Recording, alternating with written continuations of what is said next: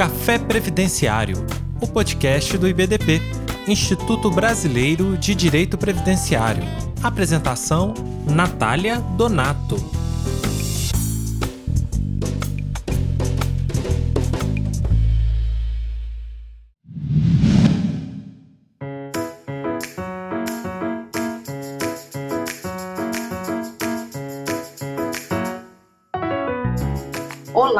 Ouvintes e amigos do IBDP. Hoje estamos aqui num café previdenciário tecnológico com um tema sobre o visual law na advocacia previdenciária. Bom, meu nome é Natália Donato, eu sou advogada, coordenadora adjunta também do IBDP pelo estado de São Paulo. E hoje vamos falar sobre esse assunto: as novas tecnologias, como tem se comportado o judiciário frente às inovações tecnológicas que vêm ocorrendo. E também decifrar o que é este nome visual law na advocacia, que muito se fala, mas tem um amplo conceito.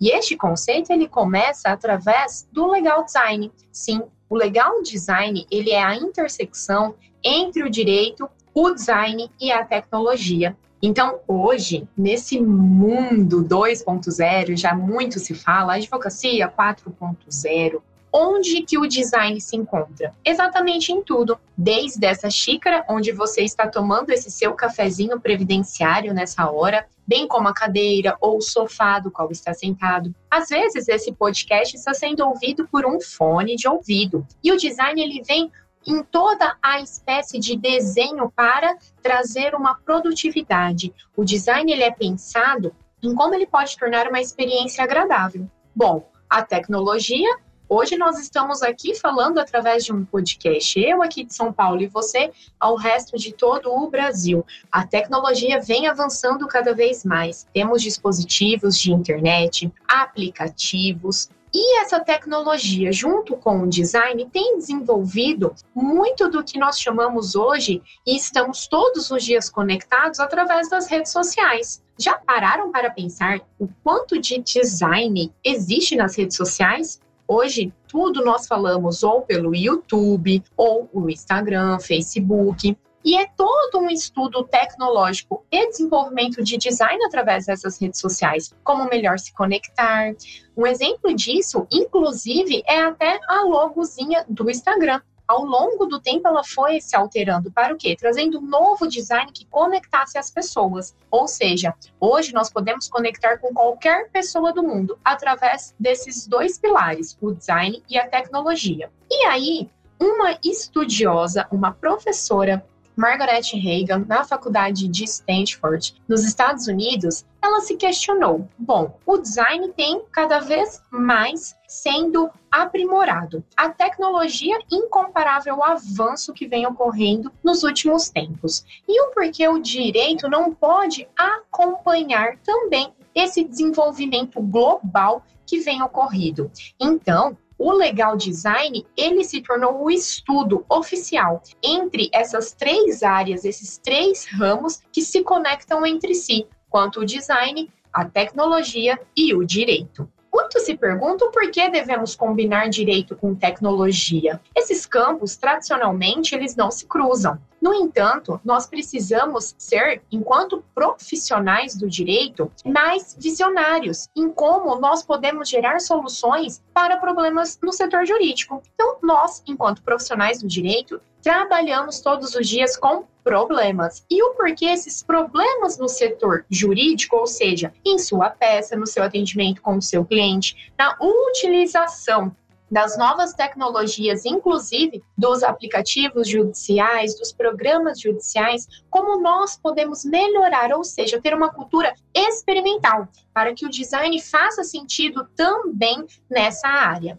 E também nós temos que combinar o direito com o design na visão da professora Margaret Reagan, justamente para trazer essa inovação centrada no nosso usuário. Ou seja, nós precisamos colocar o maior enfoque no cliente. O nosso cliente bem aqui no ramo do direito previdenciário, podemos pensar em uma pessoa mais leiga, que tem que utilizar os sistemas jurídicos online, inclusive o meu INSS, aplicativo do governo, e nós precisamos prestar os melhores serviços e as suas necessidades experienciais. não devemos ser somente um balcão do INSS, mas pensar em como nós podemos melhorar e inovar cada vez mais este contato com o nosso usuário, ou seja, o nosso cliente. E aqui o maior enfoque do cliente do direito previdenciário, que muitas vezes são pessoas idosas que não têm esse acesso à tecnologia de maneira tão fácil, pessoas afastadas da sociedade, beneficiários de benefícios assistenciais que demandam ou que vivem em zonas rurais muito longe de conseguir ter acesso a essa tecnologia. Nós precisamos trazer o design e a tecnologia para pensar nesse usuário. E também é importante combinar o direito com a tecnologia, porque aqui surgem novas oportunidades e construção de novos profissionais. Ou seja, hoje nós precisamos do auxílio do design para desenvolver os nossos sistemas, muitas vezes para também comunicar através das redes sociais. Ou seja, já existem, inclusive, vagas para advogados de legal design, onde o estudo ele vem justamente nesse sentido de entender a experiência do usuário, um profissional que entende da área jurídica e que entende do design. Hoje, se nós pararmos para pensar, quantos softwares jurídicos nós usamos? É o software de gestão, é o meu INSS, é o PJE, PROC, todos esses sistemas eles são desenvolvidos por quem? Por designers. E dessa forma, o design ele vem trabalhar no ramo do direito e o direito trabalhar no ramo do design. Então, esses campos, o direito ele não vai se cruzar tradicionalmente com a tecnologia e com o design, mas é importante reunir por conta desses três aspectos, tanto da cultura experimental ali para gerar soluções, melhores soluções aos problemas do setor jurídico, essa inovação que tem que ser centrada sempre no nosso usuário e novos caminhos para o trabalho jurídico. E continuando, então, após essa introdução aqui, e se o seu café já esfriou, é a hora de colocar mais um pouquinho na xícara, porque tem muito papo aqui pela frente. E sempre quando nós trazemos aqui a definição do legal design, que é essa mistura entre design, entre tecnologia e direito, nós temos o visual law como um ramo, ou seja, ele é uma sub-área do legal design. Até mesmo existem, né, já doutrinadores, existem estudiosos que não concordam com o termo do visual law. No entanto, o objetivo do visual law é realmente a materialização do design centrado no usuário, ou seja, é através de um redesenho de contratos, peças e demais documentos jurídicos. Visual Law, ele é uma sub-área do legal design. O objetivo dele é sempre tornar a comunicação clara e objetiva, ou seja, uma comunicação eficiente. Bom, nem precisamos aqui abrir um parênteses para falar da nossa comunicação, quanto ela mudou, não é mesmo? Antigamente, a nossa comunicação ou era totalmente verbal, pessoal. Hoje em dia nós já resolvemos tudo por um simples áudio no WhatsApp ou um e-mail, manda um e-mail que eu resolvo. Então essa comunicação que está cada vez mais tecnológica, nós precisamos torná-la eficiente, porque ninguém tem mais tempo para nada. Muito provável você esteja escutando este podcast aqui fazendo uma outra atividade, porque eu também sempre ouço os cafés previdenciários aqui do IBDP, sempre fazendo uma esteira, uma bicicleta, ali preparando alguma coisa em casa, porque nós queremos otimizar o tempo. E isso acaba com que a nossa comunicação não seja tão efetiva. Ou seja, aqui nós não estamos falando que o Visual Law vem para resolver um problema ou deixar simplesmente o seu documento jurídico bonito. Não, ele concretiza-se através da organização dos elementos, tanto textuais, e aqui precisamos sempre se atentar à linguagem, à nossa escrita, que é o primeiro pilar do visual law e os elementos visuais e podemos utilizar isso em formato de fluxogramas, uso de cores, vídeos, imagens e outros elementos que facilitam a comunicação sempre pensada em nosso usuário. Já que eu utilizei esse termo usuário, que é muito desenvolvido neste processo de design, muitas vezes falamos quem é o seu usuário, quem é a pessoa ideal para qual você está falando. Quando nós pensamos no nosso usuário dentro do direito previdenciário especificamente, eu gosto de elencar que nós temos quatro usuários. O primeiro deles é o ente público, o INSS, porque nos nossos requerimentos administrativos nós estamos falando ali com um servidor público, INSS. Nós temos o nosso usuário judiciário, quando precisamos peticionar e dar andamento ali nos nossos processos judiciais, não é um usuário juiz, porque o, judiciário ele não é formado somente pelo juiz, mas também por diversos servidores e muitas vezes de uma idade mais jovem que está adaptado a se comunicar, por exemplo, por redes sociais. Então, não podemos pensar o judiciário em algo distante, em algo que não conseguimos alcançar.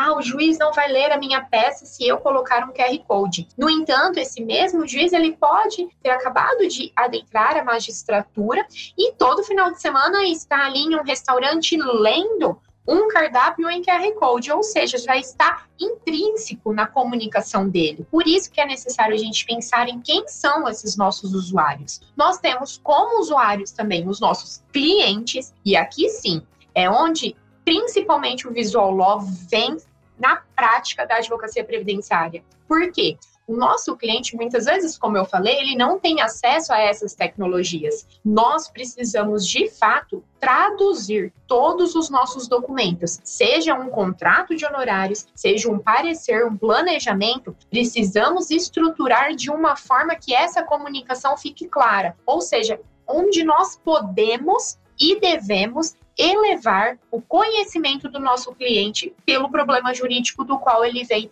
nos procurar temos também entre um desses nossos usuários advogados. Bom, por que advogados? Hoje nós fazemos parcerias, palestras e precisamos entender que quando estamos falando diante de uma comunidade jurídica, eu tenho que mudar. A gente não muda o tom de voz, né? A gente não fala quando está mais bravo, mais ríspido, de uma maneira mais forte, ou quando é algo mais triste, a gente abaixa a voz. Essa comunicação, esse mesmo sentido de comunicação, nós precisamos o quê? transportar nos nossos documentos jurídicos. Então, a forma que eu escrevo um parecer para um cliente parceiro do escritório é muito diferente do parecer que eu entrego numa consulta para um cliente porque a linguagem é diferente, os elementos textuais, os elementos visuais que eu vou utilizar também são diferentes.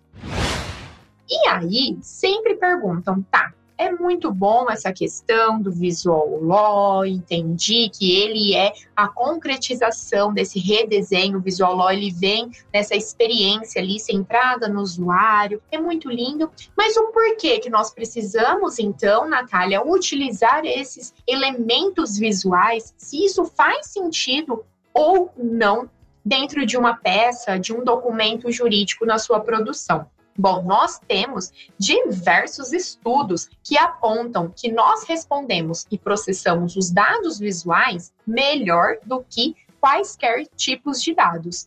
E aqui é muito engraçado quando nós paramos para pensar. Você pode esquecer o que você leu, mas você não esquece o que você viu. Isso é muito legal, porque eu me lembro muito da época da faculdade aqui, onde eu gostava de fazer tabelas, fazia vários índices e fluxogramas para conseguir decorar a matéria, porque eu me tornava visual e não apenas lendo. Então, hoje, né, várias pessoas, cada pessoa em si, ela tem um jeito de aprender. No entanto, todas as vezes que os dados visuais, eles são dispostos, o nosso cérebro, ele processa mais imagens 60 mil vezes mais rápido do que os textos. Ou seja, uma vez que nós lemos uma palavra, o nosso cérebro já processou muito mais imagens. E 90% das informações transmitidas ao cérebro são visuais. E sempre as apresentações onde usamos os recursos visuais, elas são mais persuasivas do que sem o auxílio dessas representações visuais. Então há um estudo sobre isso. Nós mudamos a forma de comunicar. E por que que o documento jurídico, ali a nossa forma de advogar, de peticionar, de atender o nosso cliente também não vai mudar? É esse o grande questionamento que nos traz aqui.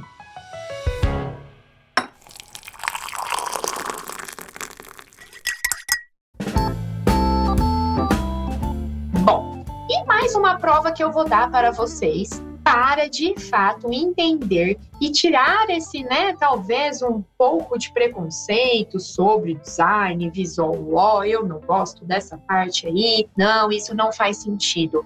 Mas vai fazer sentido para você a partir desse momento. E o porquê que eu falo isso? Nós já tivemos uma pesquisa realizada no próprio judiciário. O professor Bernardo de Azevedo, com a sua equipe do Visuló, ele realizou uma pesquisa sobre os elementos visuais em petições na visão da magistratura estadual e da magistratura federal.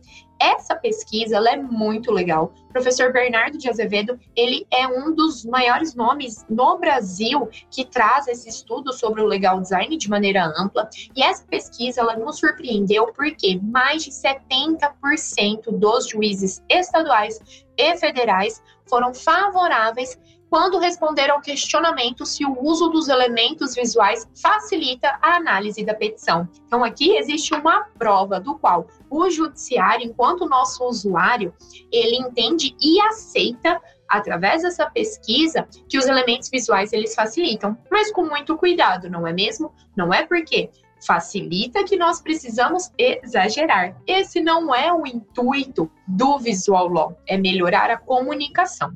E também já temos diversos atos normativos sobre o visual law. Temos uma resolução do Conselho Nacional da Justiça 347, que é a, mais emblemática de, do ano de 2020, e ela traz ali no seu artigo 32, parágrafo único, que sempre que possível deverão ser usados os recursos de visual law que tornem a linguagem dos documentos mais clara e acessíveis. Bom, diversos tribunais, tanto da Justiça Federal quanto da Justiça Estadual, já possuem provimentos e portarias que tragam as normativas do visual law dentro do Poder Judiciário e uma portaria muito interessante é a da Justiça Federal da Bahia, em que ela traz que as partes poderão utilizar recursos de visual law em processos que tratam de benefícios previdenciários envolvendo segurados especiais. Então, o próprio judiciário também está preocupado em trazer essas novas tecnologias, essa nova forma de conversar com o judiciário através das suas portarias. E aí, muitas pessoas podem estar se perguntando: e na prática, como que eu posso realmente fazer? Me dê exemplos onde eu possa atuar e transformar os meus documentos jurídicos. Primeiro, que nós não precisamos ir muito longe. Através do nosso redesenho de petições pelo próprio Word, que é uma plataforma universalmente conhecida pelos advogados, todo mundo usa Word. As atualizações mais recentes de todo o pacote da Microsoft traz ali smart art, gráficos, formas de você redesenhar o seu documento jurídico. Temos também plataformas gratuitas, através do Canva, principalmente, que é uma plataforma de design conhecida mundialmente, onde você pode desenvolver os elementos principais que nós utilizamos nesse redesenho que fazem sentido, e aqui eu faço até um alerta: nós, previdenciaristas, já utilizamos, já somos legal designers sem perceber. E o porquê disso? Nós utilizamos muitas vezes ou no requerimento administrativo, ou no parecer ali com o nosso cliente, até mesmo em uma petição inicial, linha do tempo. Quem nunca utilizou uma linha do tempo para explicar que um período foi especial, o outro período segurado especial, o outro período registrado. Quando nós temos que provar um tempo de contribuição, nada melhor do que desenhar esse tempo de contribuição em uma linha do tempo, não é mesmo? Muitas vezes nós utilizamos também vídeos e imagens, não é?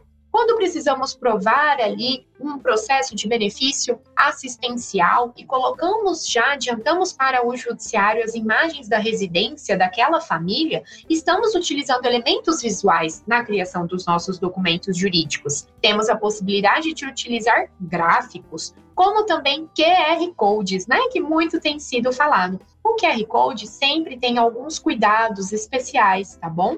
Ah, coloquei um QR Code na minha peça, pronto, já tem uma peça em Visual Law. Nem sempre é assim, pessoal, porque esse QR Code ele precisa ter alguns cuidados, como estar muito bem alocado em uma plataforma. Você tem que trazer a indicação, porque de verdade, você acha que o juiz lendo sua petição se depara com um QR Code, pega o celular dele lá da gaveta e fala: ah, fiquei curioso, acho que eu vou ver esse QR Code. E você vai acabar expondo ou o celular desse magistrado ou o próprio computador ali do tribunal para fazer a leitura de um link, de um QR Code. Então, alguns cuidados importantes. Faz sentido ter esse QR Code na sua petição? Se não faz sentido, você não deve utilizar somente porque é uma modinha ele pode facilitar sempre agregando a links. Ah, eu tenho que colocar um vídeo e ali sempre perguntar como que o seu tribunal, de acordo com a sua região, aceita links, aceita um vídeo, aceitam dispositivos de áudio, tá? É muito importante porque cada tribunal tem uma forma de aceitar. Alguns preferem, por exemplo, que cria um link no Drive e a partir desse link você consegue colocar num QR Code. Ok, beleza.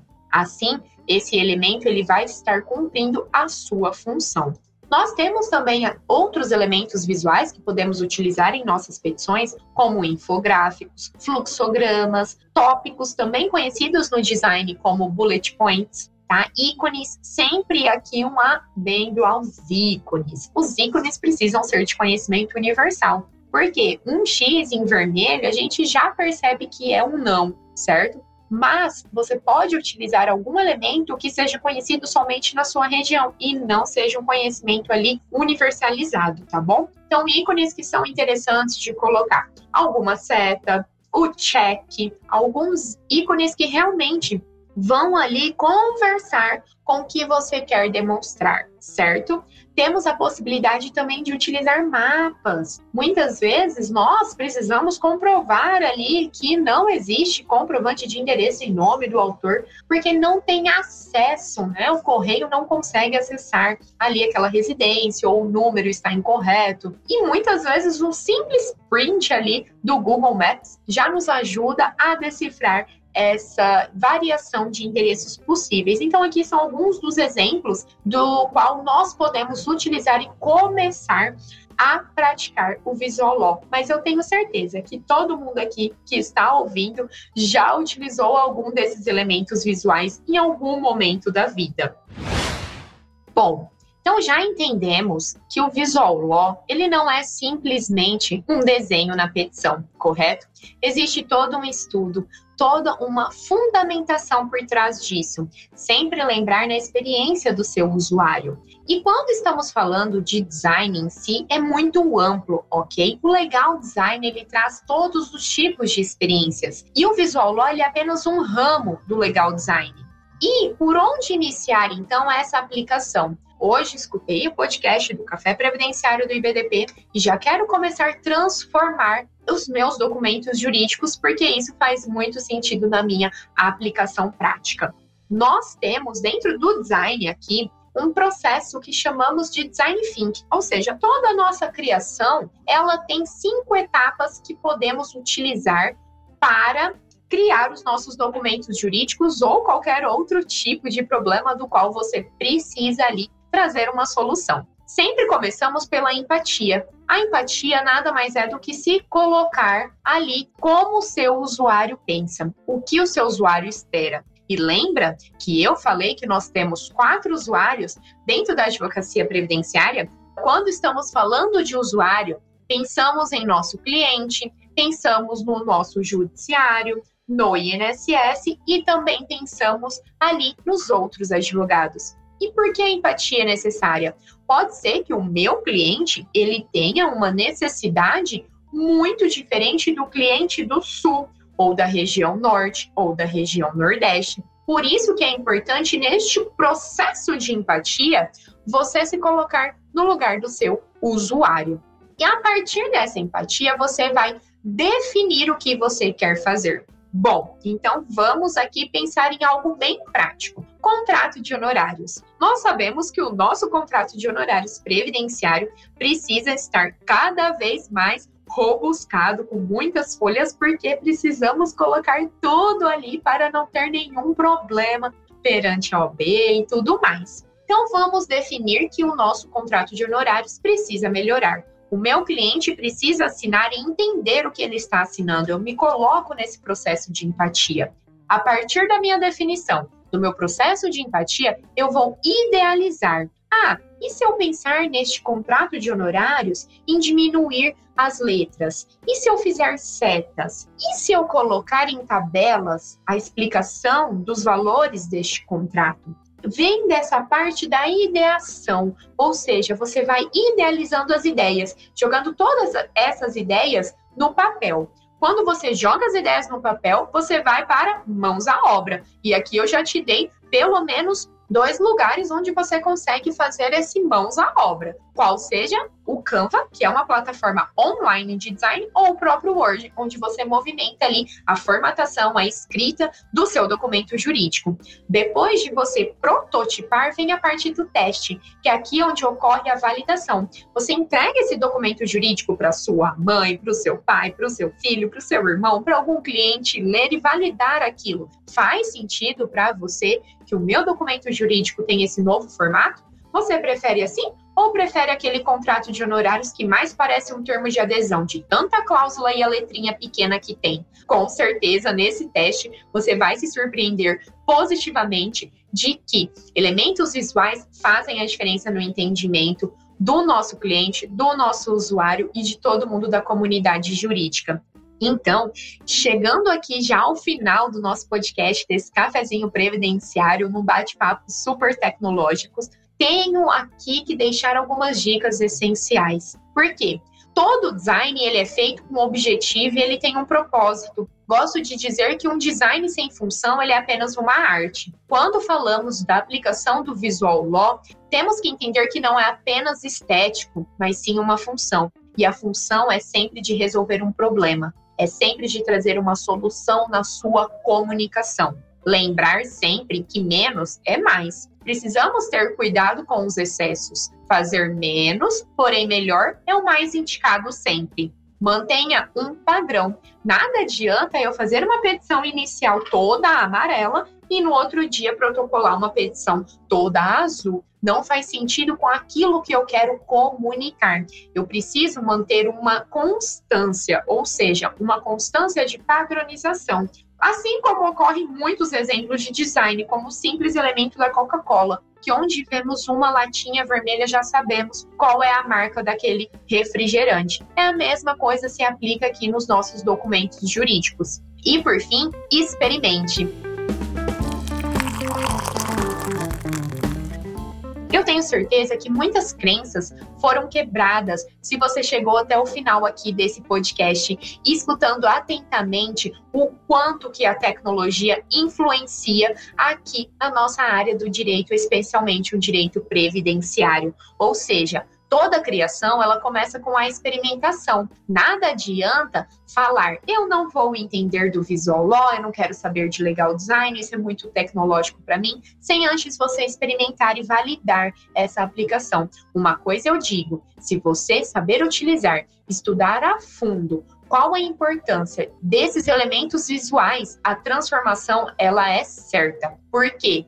Hoje, nessa sociedade onde nós estamos cada vez mais sem tempo, com muitas tarefas, com certeza o diferente vai se destacar. E esse diferente ele pode começar aqui, com um processo de design, entendendo sobre o visual law. O visual law, ele vem nesse sentido de resolver problemas. Se for somente para deixar as petições bonitas, nós contratamos qualquer agência de design para fazer. No entanto, não vai comunicar nada, porque nós que somos os profissionais do direito, nós que entendemos a real necessidade do nosso usuário, seja ele um cliente, o judiciário, o INSS e até mesmo vocês, meus caros colegas advogados. Então, com essas dicas, eu vou me despedindo e deixo um convite a todos os ouvintes do podcast Café Previdenciário do IBDP a pensarem de forma diferente e entender que o Visual Law nós temos a aplicação todos os dias desses elementos. Basta você parar um minutinho e pensar. Então, venha, tire todo esse preconceito, estude sobre o tema e se abra ao novo. As novas tecnologias agradecem, os nossos usuários também. Até uma próxima oportunidade.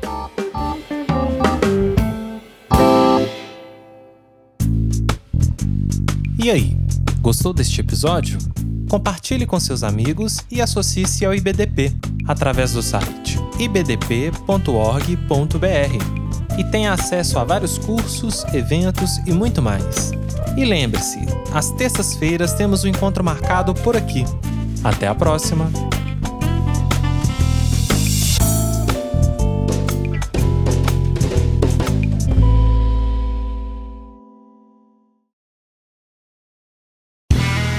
Este podcast foi editado por Play Áudios.